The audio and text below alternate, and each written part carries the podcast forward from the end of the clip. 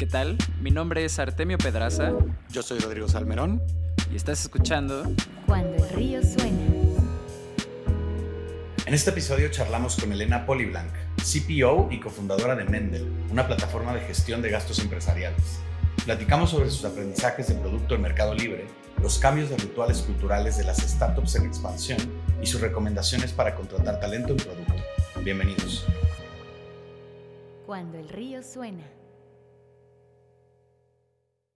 ¿Qué tal? Bienvenidos a todos a una edición más de Cuando el río suena, el podcast en el que invitamos a expertos y profesionales del mundo de la tecnología y de la innovación para que compartan con nosotros sus mejores insights y consejos en este camino que es construir un negocio saludable de Internet.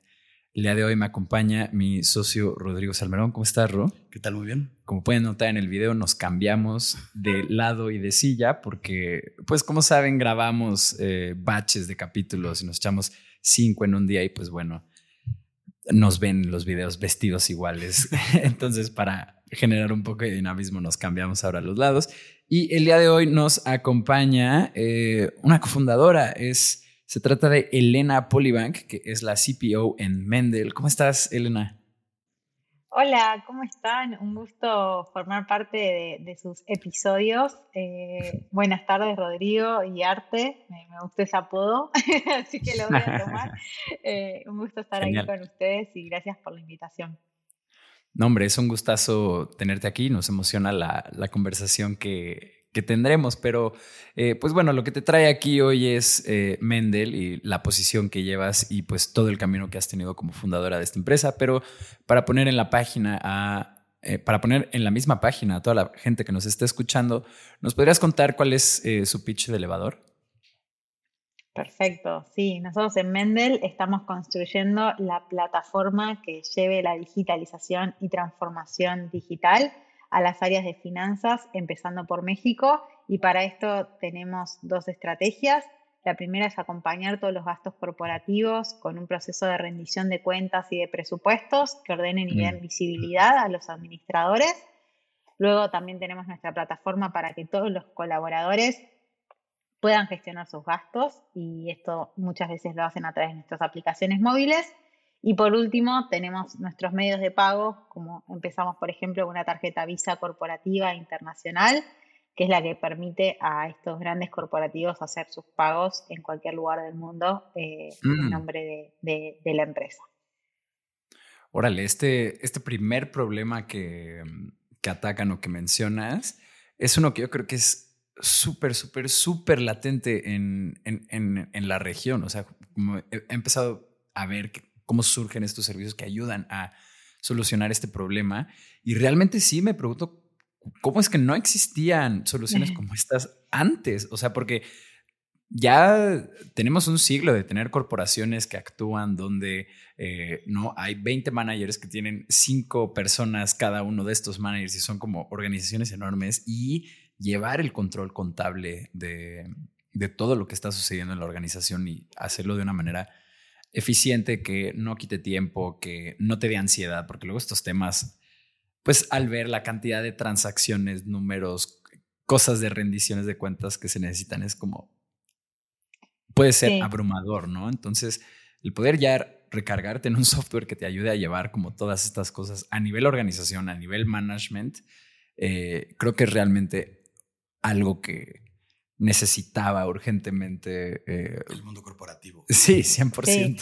A ver, yo vengo, yo vengo de fintech en mi recorrido y, creo que, que, muchas fintechs estuvimos muy ocupados y muy entretenidos con otro gran desafío que es toda la parte del B2C y mm. la oportunidad, sobre todo que hay en Latinoamérica, de personas no bancarizadas que no acceden a los servicios, que también es gigantesca entonces creo que, esto es como un proceso de, transformación de, los pagos de las finanzas que empezó por ese lugar, que a la vez los corporativos están bastante servidos por banca ¿no? y por compañías como más tradicionales que tienen mucho tiempo. Entonces ahora es como que se está abriendo un poco esta transformación en términos de medios de pago y de tecnología a lo que es el mundo corporativo y la verdad que, así como Mendel, como tú dices, realmente hoy se están viendo más soluciones cada vez, se están viendo que plataformas que tal vez empezaron en Estados Unidos o en Europa están teniendo éxito, están siendo adquiridas o están creciendo a, eh, pasos agigantados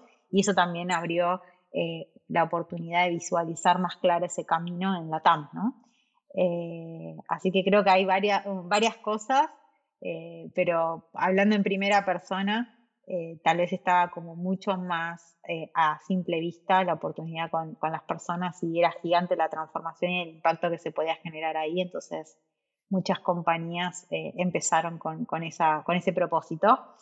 y aquí estamos con Mendel ahora para dar, dar, lugar a la segunda transformación grande en, pagos y en fintech en Latam, que, que creo que va a ser por el lado B2B.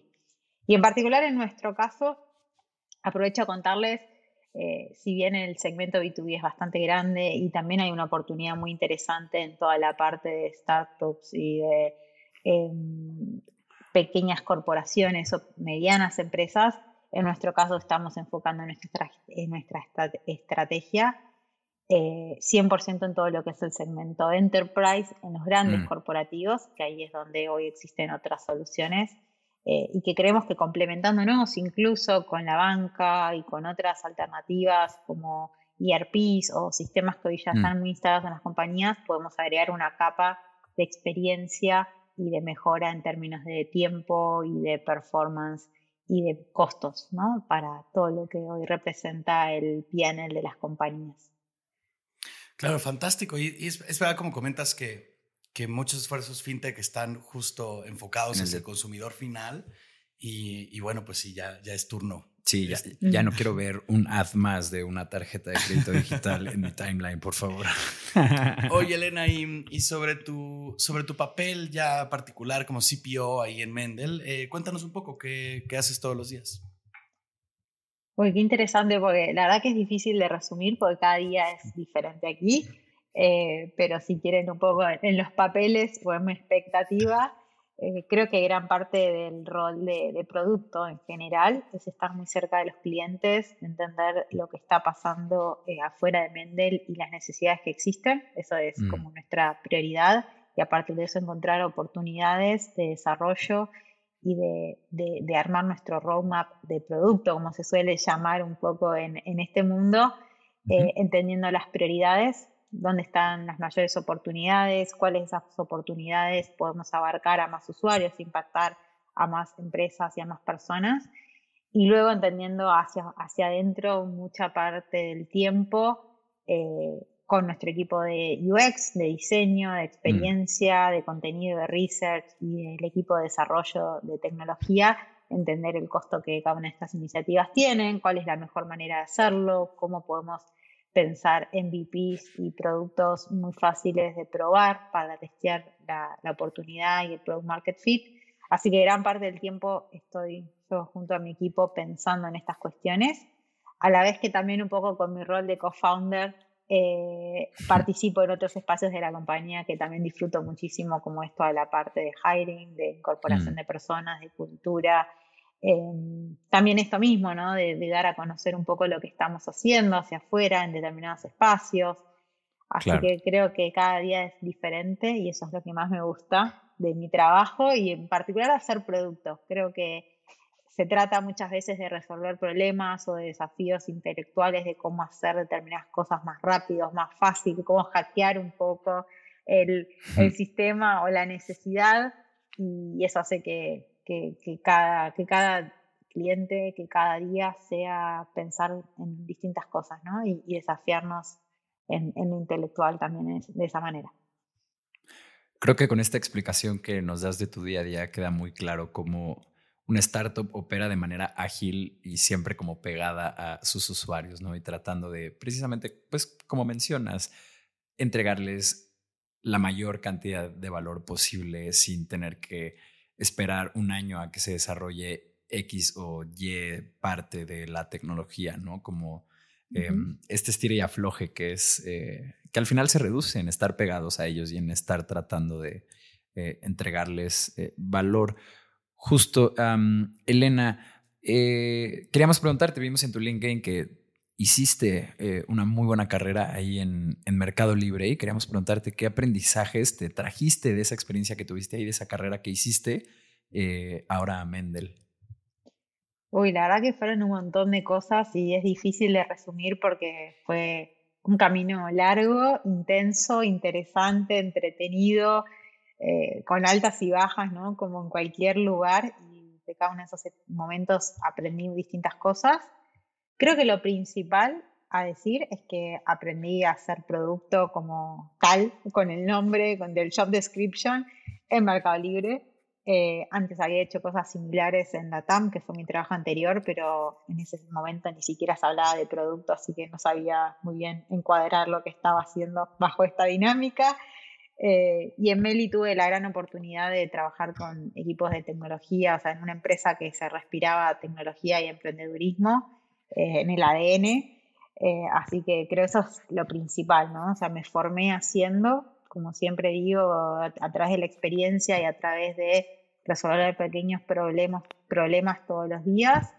Em, aprendí a trabajar con UX cuando ni siquiera era muy claro qué hacía, cuál era el valor que aportaba UX en ese momento. Eh, aprendí a trabajar con desarrolladores sin, sin, saber programar y la verdad que no tengo un perfil técnico. Aprendí a estar muy cerca, a preguntar y a partir de eso ir incorporando eh, más conocimiento de por qué determinadas tecnologías, de cómo construir, cómo al final ellos después construyen los productos. Así que fue una escuela, diría, un MBA en productos súper interesante. y dentro de todo eso creo que también al, al, haber estado tantos años y al haber participado en distintos estadios de compañía y de productos, yo siempre cuento que entré a Meli con 3.000 empleados a nivel regional y cuando salí éramos más o menos 14 o 15 mil, así que vi una compañía en un crecimiento realmente súper acelerado, me encantó eso. Me llevó a reconvertirme muchas veces, a buscar distintos lugares, a, volver a encontrar la motivación, a volver a encontrar el foco, a conocer distintos tipos de usuarios con las necesidades. Y creo que eso también fue algo que, que, que incorporé, ¿no? Esa flexibilidad al cambio eh, a no tener miedo a que a veces las cosas nos ponen, eh, nos ponen en situaciones incómodas o que no controlamos o que no sabemos porque todos los días es hacer algo nuevo y, eso me, me, formó bastante para, para, poder ir tomando distintos desafíos después a lo largo de mi carrera, ¿no? Y, y buscar herramientas, buscar acompañamiento, buscar la toma de decisiones constante y, y consensuada la mayoría de las veces. Eh, nada, distintas cuestiones que tal vez no están en manuales y, yo lo incorporé desde, el hacerlo, ¿no? Y chocarme contra la pared y aprender eh, de personas con, realmente mucha experiencia, mucha visión, creo que eso era lo, principal que había en Mercado Libre, visión estratégica. Eh, y después esto, mucha apertura, que la empresa la estábamos haciendo entre todos de alguna manera y, aprender de los eh, aciertos y errores de otros eh, a través de otros, ¿no? Eso fue súper interesante. Eh, y bien concretamente de producto, creo que algo que, me llevé de Mercado Libre, incorporado un poco, que lo creamos, fue poder tener priorizaciones trimestrales, entender mm. cómo alinear todo eso con toda la organización, con stakeholders, poder armar priorizaciones muy conscientes de por qué hacer determinada cosa, por qué no hacerla, aprender a decir que no, que a veces en producto eso es como parte de nuestro día a día, es una parte difícil, pero cuando realmente eh, compras la idea, ¿no? De que decís que no porque realmente estás eligiendo hacer otra cosa que es mejor, todo se siente más cómodo y más a gusto mismo en, otros este, en otras áreas y con otros stakeholders. Entonces creo que esa parte de proceso de cómo hacer producto, cómo planificar, cómo hacer trade-off, fue algo que, aprendí haciéndolo y, me acompaña en todos mis días y con mis distintos equipos que he tenido a lo largo del tiempo. Eh, los fuimos como ayornando, cambiando, iterando según el contexto del entorno. Por ejemplo, claro, ya cuando empecé, su cuchara, ¿no? En Mendel, cuando empecé a planificar a tres meses, era como un poco raro, ¿no? Éramos cuatro personas. y, por ejemplo, llevamos ese proceso de alguna manera a, un mes o a, tener esa metodología de, saber que es muy importante la voz de las distintas áreas, del cliente, mm. de incorporar todo eso para tomar las mejores decisiones, o al menos las decisiones con la mayor información posible. Exacto. ¿Qué, Qué padre, porque justo yo hace poco tuve una reflexión respecto a como el papel de Mercado Libre aquí en Latinoamérica y realmente llegué a la conclusión de que son como el primer gigante como tecnológico que hay en, en, la región, ¿no? Y justo esto que nos cuentas, o sea, como que a mí me hace confirmar que es de las pocas empresas que, pues de 10 años para acá, pudo formar a mucha gente que, pues, como tú dices, no existían tan claramente como cuál es el valor de este rol del UX o de estar cerca de un usuario, ¿no? Y como Mercado Libre, al ser un producto que por génesis es digital y tiene que respetar como todas estas cosas de ser ágil, estar cerca del usuario, em, como esta visión startupera del Silicon Valley, si así lo queremos ver, em, realmente sí formó a como una generación de gente que pues no había otro vehículo para vivir esto en carne propia desde la experiencia más que Mercado Libre en la última década, ¿no? Y justo em, es chistoso porque aquí en el podcast recibimos a Hernán Casá en uno de nuestros primeros capítulos, que, pues, es cofundador de ahí de Mercado Libre. Em, y nos da risa porque nosotros, pues la verdad, no lo ubicábamos bien. Sabíamos que era una gran entrevista porque pues, es el, cofundador de Mercado Libre y de Kasek, que está eh, fondeando a muchísimas empresas. Em, pero bueno, tuvimos la conversación muy amena y demás, pero hace poquito en LinkedIn estaba ahí volando un video de justo de Hernán en una entrevista que tiene como en los noventas. Ajá, sí, justo. Em, y él le, cuenta, ¿no? Acá al, al, presentador muy emocionado. Sí, tuvimos 50 mil visitas, ya, ya tuvimos 600 transacciones. Cosas que ahora pues suenan como muy... Un juego de niños. Ajá, ¿no? Como lo que pasa en, tu primera hora de que cocinaste esto. Em, pero esta empresa sí pavimenta en gran medida mucho del, camino que hoy muchas startups recorren y justo pues esta labor como de regresar al ecosistema, ya sea desde la inversión o desde la experiencia o demás, como algo que también nos contaba Hernán en esa entrevista, era que uno de los grandes diferenciadores de Case que era que pues no solo llevaban un chorro de tiempo invirtiendo en la región, sino que pues también operaron con Mercado Libre como pues todo este proceso que fue de llevarlo de una empresa, de unos chamacos en... Sí, es que yo, yo creo en eso, realmente creo que hay que la, la educación académica o más tradicional da un montón de herramientas, de hecho yo hace poco terminé mi MBA y fue una experiencia Gracias, fue una experiencia súper interesante, me siento muy conforme y orgullosa de haberlo hecho, pero siento que a veces estar en el lugar indicado, en el momento indicado y aprovechar esas oportunidades haciéndolo, animándose, eh, cuanto más incómodo uno está y cuanto más, por lo menos en mi caso, ¿no? la hoja en blanco estuvo, fue donde más aprendí. Eh, y, mm. y, seguro me equivoqué, podría haber hecho las cosas mejor en un montón de situaciones, pero justamente en esos gaps fue cuando más aprendizaje y maduración hubo y donde más me di cuenta de cosas que pude visibilizar, ¿no? Y después llevar y hacer mejor en otras circunstancias. Em, así que seguro, sí. Y de hecho, con, lo que decías, volviendo un poco al punto de, Mercado Libre como, como escuela, ¿no? En la TAM, eh, realmente mi rol actual buscando talento en la TAM, nosotros tenemos roles remotos, y mucho equipo de México presencial. Realmente vemos eso y yo lo, lo, argumento desde el lugar que para mí no existe esto de que hay talento mejor o peor, hay gente buena en todos los lugares y hay gente mala en todos los lugares. 100%. Eh, y eso es muy, muy, muy, digamos, subjetivo. Sí siento en, en primera persona que al haber habido en Argentina un microclima de empresas de tecnología en una fase temprana, eh, tal vez con visión de lo que estaba pasando en otros lugares del mundo, eh, eso hizo que haya más talento y personas con más experiencia también, mm. tal vez en las áreas de tecnología, porque era natural, ¿no? O sea, los centros de desarrollo estaban acá en Buenos Aires, en, el resto de las provincias también se fueron armando varios centros de desarrollo y eso hizo que gente como yo, que no veníamos con ninguna preparación más que la universidad, yo soy en mi caso ingeniero industrial y eso me ayudó un montón, pero que después fue poner manos a la obra y, aprender, ¿no? Y hacerlo. Em, así que 100% de acuerdo, creo que, hay un gap todavía que, por lo menos en México, veo que ya se está saldando bastante con empresas que ya han crecido y que han formado gente eh, con mucho talento, pero si no fuera por estas empresas es muy difícil encontrar eh, personas ya con experiencia, ¿no? Y, con eh, cosas más sólidas para, para, hacer plug and play de una manera más rápida, ¿no? En todo lo que es términos de, de, de, organización.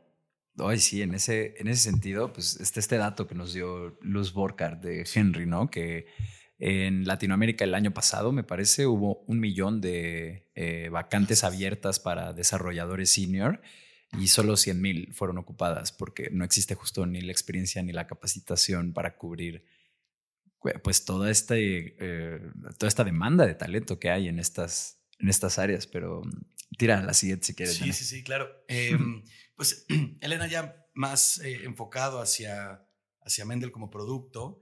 Em, eh, ¿Qué framework de diseño, em, de diseño de producto utilizan? Em, ¿Nos podrías contar un poco de cómo, cómo funcionan? ¿Cuáles son las, las guías sobre las que se basan? Sí, a ver, la verdad que es un framework bastante, como te digo, desde la experiencia, investigando, creo que lo que más se parece es al framework que usa Spotify, que tiene que ver con esta planificación y este trabajo en squads. Eso es algo que mm. organizamos de una manera mm. muy temprana. Eh, nosotros tenemos como distintos pilares de avance, de estrategia, de negocio y por lo tanto eso lo llevamos a los equipos de producto y luego también espejamos eso en los equipos de UX y de, tecnología de desarrollo. Eh, entonces, de esa manera logramos poder paralelizar distintas iniciativas, trabajándolo con equipos multidisciplinarios eh, en esta planificación, como les decía, a, a tres meses, pero que luego vamos revisando eh, en cada sprint eh, si lo que estamos queriendo hacer es lo mejor para ese momento y si no nos permitimos recalcular y cambiar lo que, lo que habíamos dicho hace, mm. hace dos o tres meses. Así que creo que eso es un poco así, sin abrir tanto la cocina, creo que el mejor título es esa metodología que ya es conocida ¿no? y bastante investigada. Luego con algunos ajustes a, gusto de, la gente que tenemos y del negocio propio que estamos desarrollando. ¿Quién también tenía un framework similar eran los de tienda, tienda nube. sí, como el de Squad. Sí, genial. Um, ah, esta yo la tiro, ¿verdad? ok, muy bien. Antes de irnos al corte, em, esta creo que le va a servir mucho a todos los emprendedores que están eh, justo trabajando en fintech eh, y en como esta tarea de reimaginar eh, una nueva generación de servicios financieros. Eh, pero ¿cómo hace Elena una fintech para emitir tarjetas de Visa o de Mastercard? ¿A quién le llamas? Ajá, sí. ¿Cómo es ese proceso? Uy, qué buena pregunta porque creo que es como para mí levantarme y lavarme los dientes y cambiarme y abrir la computadora. Eh, en vez de lista ya es mi tercera tarjeta, sí, creo, entre las del Mercado Libre y Naranja X, que también claro. una tarjeta, y ahora Mender. creo que es la tercera, si no tengo alguna otra por ahí de, haber apoyado a otras empresas. pocos currículums tienen tres tarjetas ahí. sí, la verdad que fue temprano. Eh, creo que como cualquier proyecto de producto fue súper importante eso, entender qué queríamos lograr y si una tarjeta lo resolvía, hay mucha diversidad de tipos de productos dentro de las tarjetas. Puedes tener tarjetas de compra, puedes tener tarjetas prepagas, tarjetas que se recargan, tarjetas de crédito, de débito. Algo muy importante siempre tener en cuenta con respecto a esto es la regulación de cada país y, qué es lo mejor para el negocio que vos quieras desarrollar y para estar compliance con la regulación. Entonces eso fue algo donde dedicamos bastante tiempo invertimos en buenos estudios de abogados y, con más conocimiento, sobre todo en la parte de compliance, para tener distinto asesoramiento. Y luego que una vez tuvimos eso claro, eh, después sí viene toda la parte de ver qué partners estratégicos querés tener. En parte, obviamente, si quieres hacer una tarjeta, ya dos pilares súper conocidos son Visa y Mastercard, pero después en el medio de la transacción y de la integración están los famosos procesadores de pagos, las cámaras de mm. compensación y distintas figuras que mm. existen en el ecosistema de pagos, que ahí también es como parte importante relevar, entender las funcionalidades y entender con quién te querés casar de, de todas las posibilidades que hay en el mercado. Hay algunos que son más locales, hay otros que son regionales y eso suele ser una ventaja.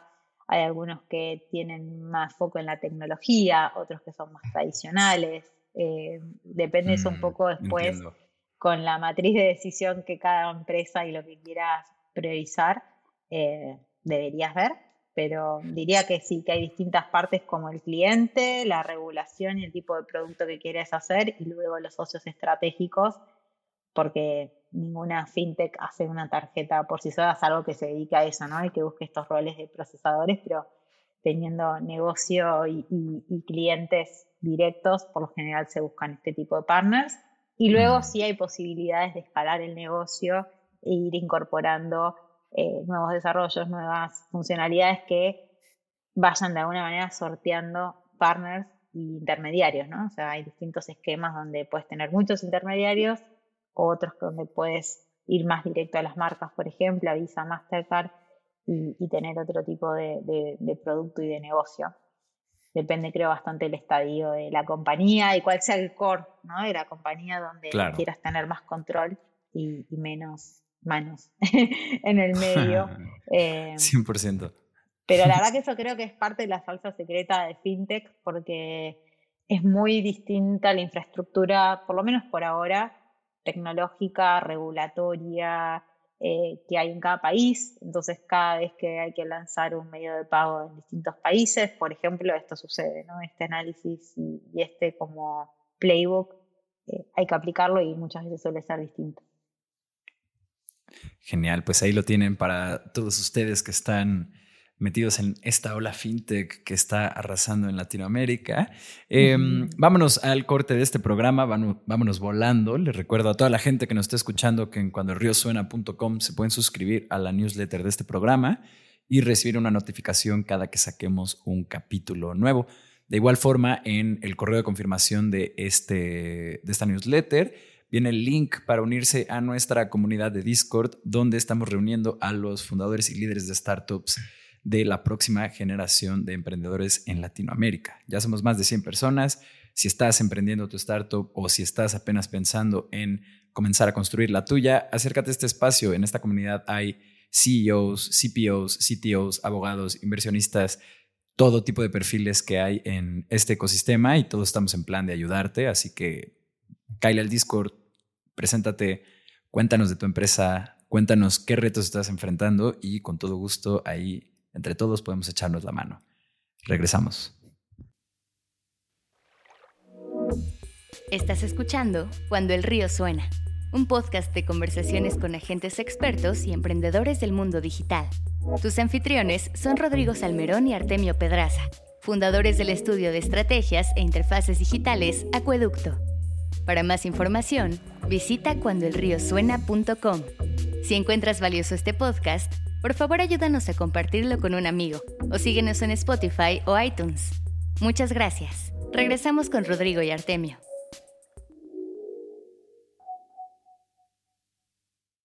¿Qué tal? Estamos de vuelta en Cuando el Río Suena con nuestra invitada de esta, de esta ocasión, eh, Elena Poliblanc de Mendel. Y mm, eh, bueno, para eh, dejarles un poco de, de insights más, más puntuales a, las personas que nos escuchan, te queríamos preguntar, Elena, ¿qué consejo podrías darles a otros CPOs? Puede ser gente que acaba de empezar y que necesite un poco de apoyo, eh, ¿no? Viendo dónde meter las manos, o a gente que ya tenga que ya tenga rato también siendo CPO y que tú digas, esto de aquí si se les está olvidando, grave error. Uy, qué difícil es ese lugar. Eh, a ver, tuve distintas charlas con distintos CPOs o heads de producto que fui conociendo a lo largo de mi carrera y siento que un challenge eh, habitual suele ser este tema de la contratación de talento mm. eh, en producto. Y con respecto a eso yo tengo una postura como, no sé si es distinta, original o no, pero que sí es algo que validé bastante en distintas posibilidades que tuve la posibilidad de armar equipo, y que tiene que ver con ver mucho más o priorizar ¿no? el potencial de una persona, el criterio, la actitud frente a los conocimientos técnicos. Mm. Obviamente esto es muy general lo que estoy mm. diciendo, ¿no? Y depende mucho cuál es el rol, el seniority que necesites, eh, nada, otras variables, pero sí me ha sucedido muchas veces de, de conversar con colegas están buscando a alguien para una posición y están como muy sesgados a que venga a haber hecho eso mismo en otro lugar o con esa experiencia súper técnica. Y para mí eso es un, error de alguna manera, porque parte de ser un product manager o desarrollar la carrera de producto tiene que ver con ser flexible, con poder adecuarse a los cambios, con pensar mm. alternativas, con escuchar al cliente y que tal vez lo que estás diciendo el cliente no es lo que hay que hacer, sino que hay que saber interpretarlo. Entonces, ese, ese lugar de descubrimiento constante eh, me parece que es una, capacidad muy importante y que tal vez trayendo a la persona que lo hizo durante un montón de años en un banco, en determinado lugar, eh, también eso trae un sesgo que hay que tener en cuenta. Em, así que eso es como algo que, a mí me hubiera gustado que me digan en la carrera temprano, eh, lo aprendí un poco viendo y de hecho conectando con cómo yo empecé a hacer producto, como les decía antes, la verdad es que yo no tenía ninguna preparación técnica, ni en producto, ni en tecnología, y lo fui desarrollando al hacer con mucho entusiasmo, con muchas ganas, con buenos referentes. Eh, en determinados momentos de mi carrera sí lo complementé con parte más académica o más técnica. Por ejemplo, UX fui, fui a hacer un curso en Nielsen, que es como una escuela súper reconocida para, para, todo lo que es experiencias. Eh, después elegí hacer mi MBA. Digo, sí la preparación obviamente ayuda y muchas veces es un sello, ¿no? De que la persona invierte en eso y le interesa su desarrollo, pero a mí me gusta mucho contratar por potencial y por las ganas que le da a las personas de aprender de, determinados desafíos, ¿no? Claro, y justo acabamos de tener una, una um, conversación sobre si contratar a alguien con mucha creatividad o a alguien muy, con muy buena calidad en su trabajo en, en, una conversación de diseño, y esto se parece un poco a eso, ¿no? O sea, que el, que la parte del potencial es más importante a la habilidad técnica al momento de entrar. Sí, creo, yo también creo mucho en los equipos diversos, creo que no hay un único modo. Eh, por ejemplo, el equipo que, que, tuve en Naranja X, la verdad que me sentí súper orgullosa por lo que construimos. Eh, teníamos personas de distinto género, de distintas edades, de distintas trayectorias, algunos que hacían productos un montón de tiempo en empresas tecnológicas, otros que eran sus primeros pasos, Mm. algunos que venían de escuelas como Mercado Libre, otros que venían de haber trabajado en otras industrias. Eh, y, creo que en la diversidad también se pueden encontrar cosas muy buenas. Entonces depende mucho del equipo que, se tenga. Eh, esto hay, que tenerlo siempre en cuenta.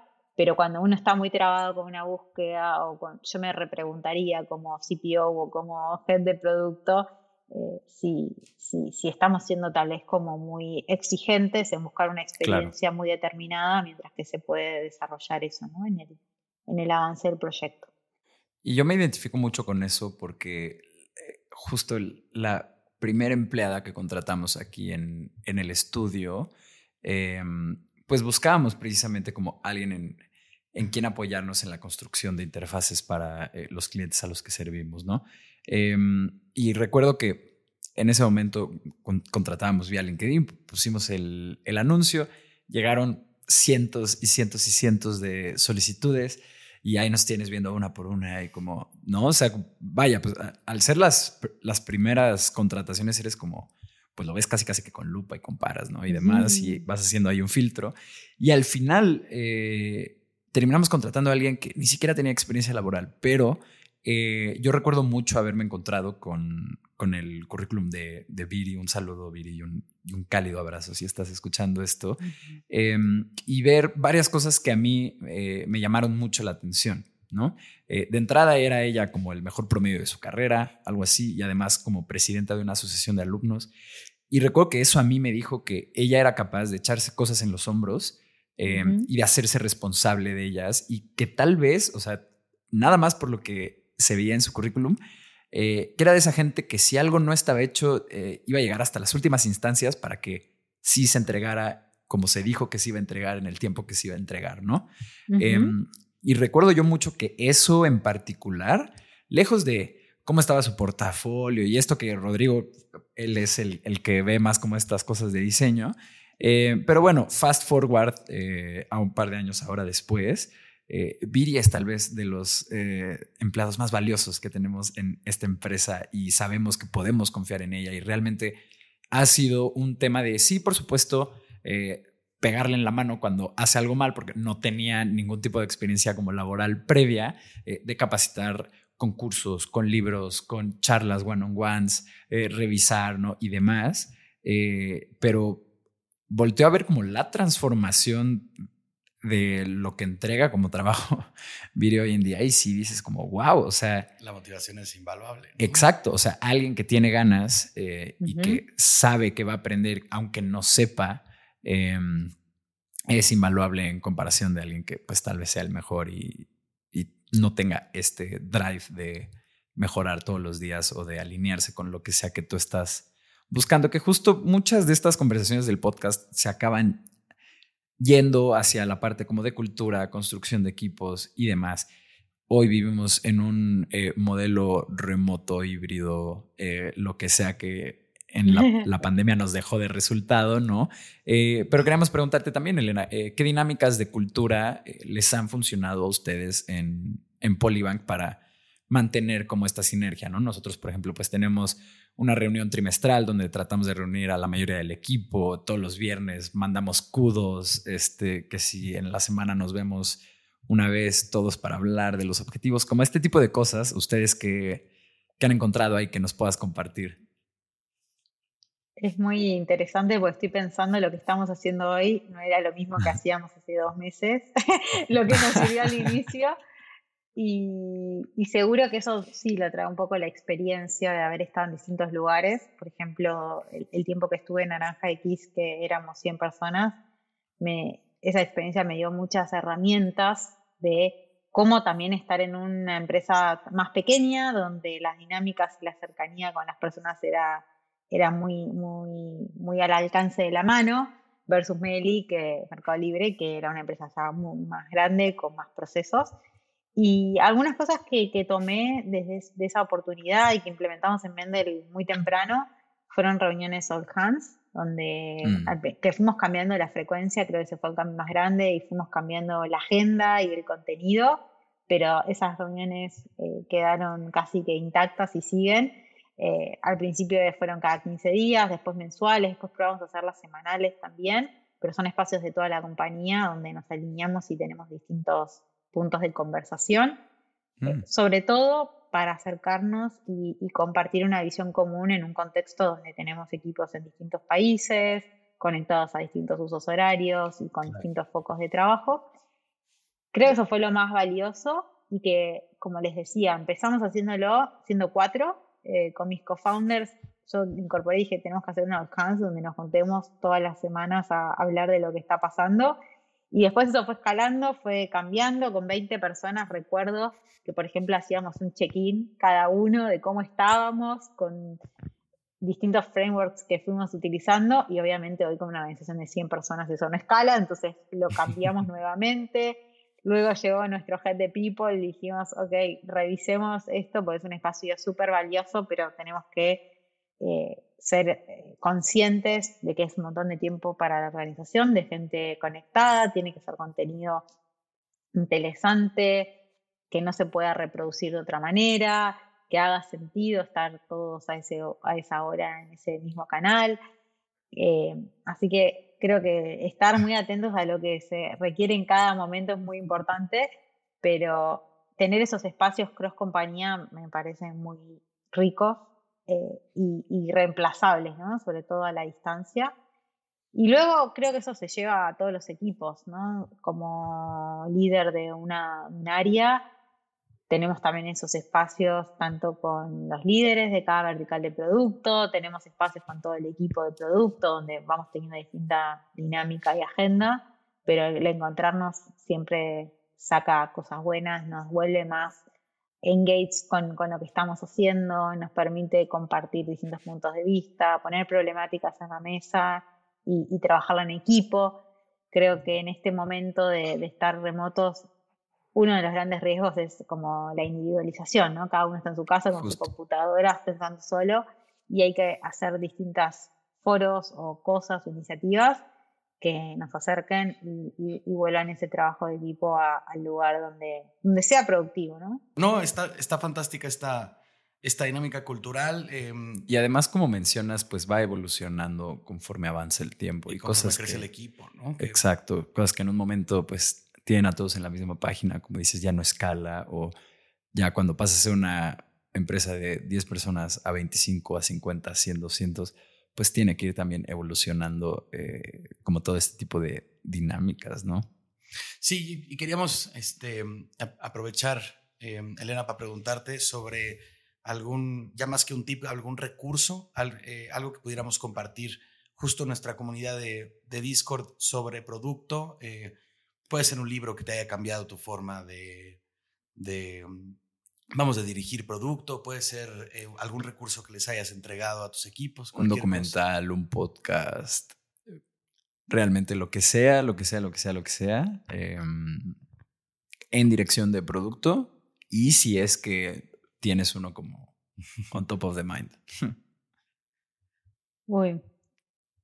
De producto, la verdad que hay un montón de contenido que se suele utilizar, muy variado según el tema. Me gustaría llevar la pregunta a algo más general, que es, eh, hay un video que es muy conocido, muy viejo también, que se llama Use Sunscreen, que es como usa protector solar que creo que es un video mucho más motivacional y de, darnos esas ganas de vivir y de hacer cosas que impacten al resto. Eh, y sin duda se lo compartiría a mi equipo cada vez que lo puedan ver, porque también es un buen recordatorio como para conectar con lo que estamos haciendo, con el propósito y con disfrutar cada oportunidad y cada momento y ir un poco más allá ¿no? del día a día que a veces nos puede como agobiar Así que eso por ahí es más, más motivacional y no tanto de producto, pero, pero me identifica, me identifica bastante. Y luego, para mí, un libro interesante, yendo más a lo, a lo concreto que, que vi, o que leí, perdón, eh, fue Good to Great de Jim Collins mm. y que para mí fue muy interesante porque hablaba de este proceso de compañías queriendo ser exitosas y que tal vez el éxito para cada uno es diferente, pero que sí ya hay varios casos de, empresas que con distintas metodologías lograron hacer cosas mejores. Y de eso lo que incorporé fue sobre todo hay un modelo que se llama Flywheel, que tiene que ver con la iteración constante, que después se utilizó mucho también mm. este concepto en, en temas de Scrum y de metodologías mm. ágiles y que tiene que ver con iterar rápido, probar y volver a repartir y no tener miedo al error o a no encontrar product market fit. Eh, y creo que eso, llevado, ese era un libro de management, pero que lo, lo utilizo luego también mismo para hacer producto como una metodología de, de, iteración constante eh, y de llevar a la práctica productos baratos, simples de construir y que nos puedan dar insights para seguir invirtiendo en determinada dirección. Fantástico, pues ahí lo tienen. Estamos llegando tristemente al final de esta, de esta entrevista. Ya solo nos queda una última pregunta, Elena. Em, es una pregunta que le hacemos a todos nuestros invitados. Justo de aquí sacamos mucho jugo em, y podemos comenzar a dibujar cuáles son las principales preocupaciones de la gente que está activa en el ecosistema en este instante. Pero Em, ante los retos que enfrenta Mendel y tú como su CPO en los próximos años, ¿qué te quita el sueño?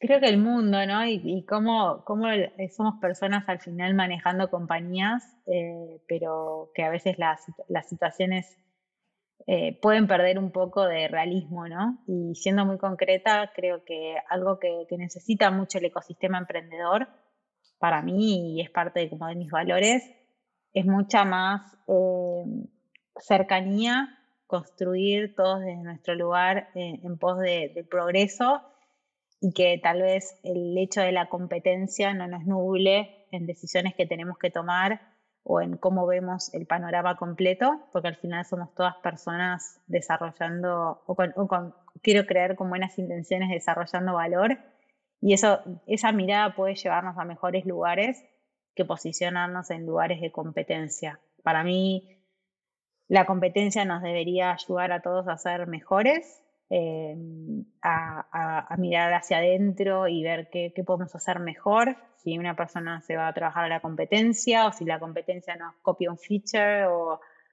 determinada cuestión, eh, da igual. Y, eso no tomarlo de una manera agresiva, sino mucho más introspectiva, de, como una oportunidad de mejora. Así que creo que eso es algo como que me, preocupa y, no me gusta estar en ambientes donde la competencia no sea percibida de esa manera, sino que sea con, agresividad o con, con otros valores un poco más negativos. Fantástico. Muchísimas gracias, Elena, por tu tiempo, por todo lo que compartiste el día de hoy con nosotros y nuestra comunidad. Eh, no nos queda más que agradecerte nuevamente y desearte como los, las mejores de las suertes en todo lo que viene eh, a nivel personal y todo lo que traen entre manos con Mendel. Les recuerdo a toda la gente que nos esté escuchando que en cuandoelríosuena.com encuentran el call to action para suscribirse a la newsletter de este programa para recibir una notificación cada que tengamos un capítulo nuevo para ustedes. Estos lo sacamos. Eh, queremos ya decir que de forma religiosa, semana con semana, eh, si de repente ahí fallamos, es algo que no nos ha pasado este año, que esperemos que no nos pase. Eh, pero bueno, si se suscriben a esta newsletter, nosotros prometemos avisarles cada que haya un capítulo nuevo. Y de igual forma, si creen que este espacio, este podcast, este capítulo eh, puede ser de valor para alguien más, para un amigo, para un familiar que esté en esta carrera que es construir un negocio en Internet. Compártanlo con esa persona. Todavía no llegamos a todas las personas que queremos llegar nosotros, así que también se los agradeceremos con el corazón en mano. Y pues no hay nada más que anunciar. Así es, nos vemos a la próxima. Muchísimas gracias, Elena. Hasta luego. Muchas gracias a ambos y también si me quieren ubicar o quieren conocer más de Mendel, eh, pueden consultar nuestro sitio web que es mendel.com. Pueden buscarme en LinkedIn con mi nombre como, está, como va a estar seguro publicado en el episodio y encantada de tener una plática o de conectarse y sea algo en lo que podamos construir en conjunto. Eh, me ubican, está mi celular público y mi mail, lo pueden encontrar en, esa red social o en, Twitter también. me encuentran. Y gracias por el espacio y a seguir desarrollando todo el ecosistema de tecnología en la TAM, que me parece que todos desde nuestros lugares podemos hacer un montón de cosas para acelerar la transformación digital. 100%. Vámonos todos a construir cosas. Hasta la próxima.